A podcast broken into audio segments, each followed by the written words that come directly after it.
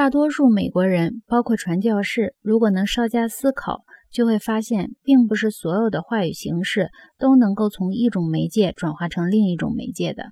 如果你以为用某种形式表达出来的东西可以用另一种形式丝毫不损害意义的表达出来，那你就过于天真了。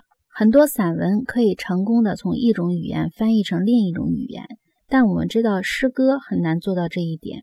我们也许能够大致了解一首佚诗，但其中一定有什么东西已经丧失了，特别是赋予诗歌美感的那种东西。通过翻译。它已经成为另一首诗歌。还有一个例子，我们也许发现送一张安慰卡给失去亲人的朋友是一件很容易的事。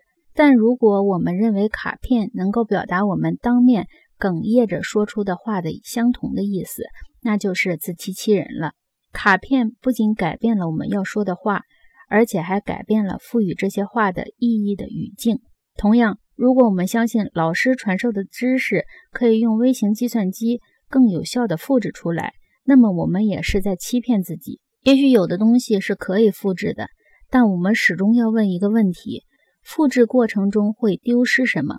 答案可能是一切赋予教育重要性的东西，不是一切都可以用电视表达的，或者更准确地说，电视把某种事物转换成了另一种东西，原来的本质。可能丢失，也可能被保留下来。大多数电视传教士没有严肃地思考过这个问题。他们以为，原本在教堂或帐篷里面对面的传教，也可以在电视上进行，而且既不会丢失原意，也不会改变宗教经验的性质。他们没能认识到复制过程中存在的问题。这也许是因为电视为他们提供了大量的观众，让他们心生傲慢。而无暇顾及其他了。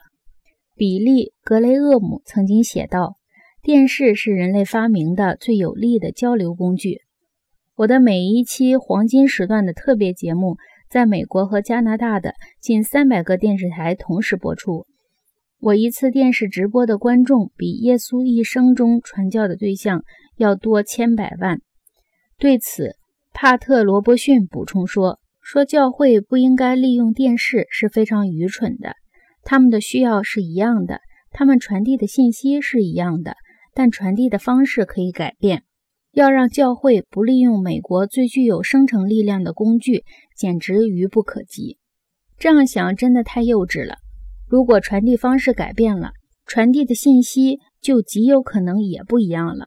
如果信息传递的语境和耶稣所处的时代完全不同，那么我们就不能指望信息的社会意义和心理意义还能保持不变。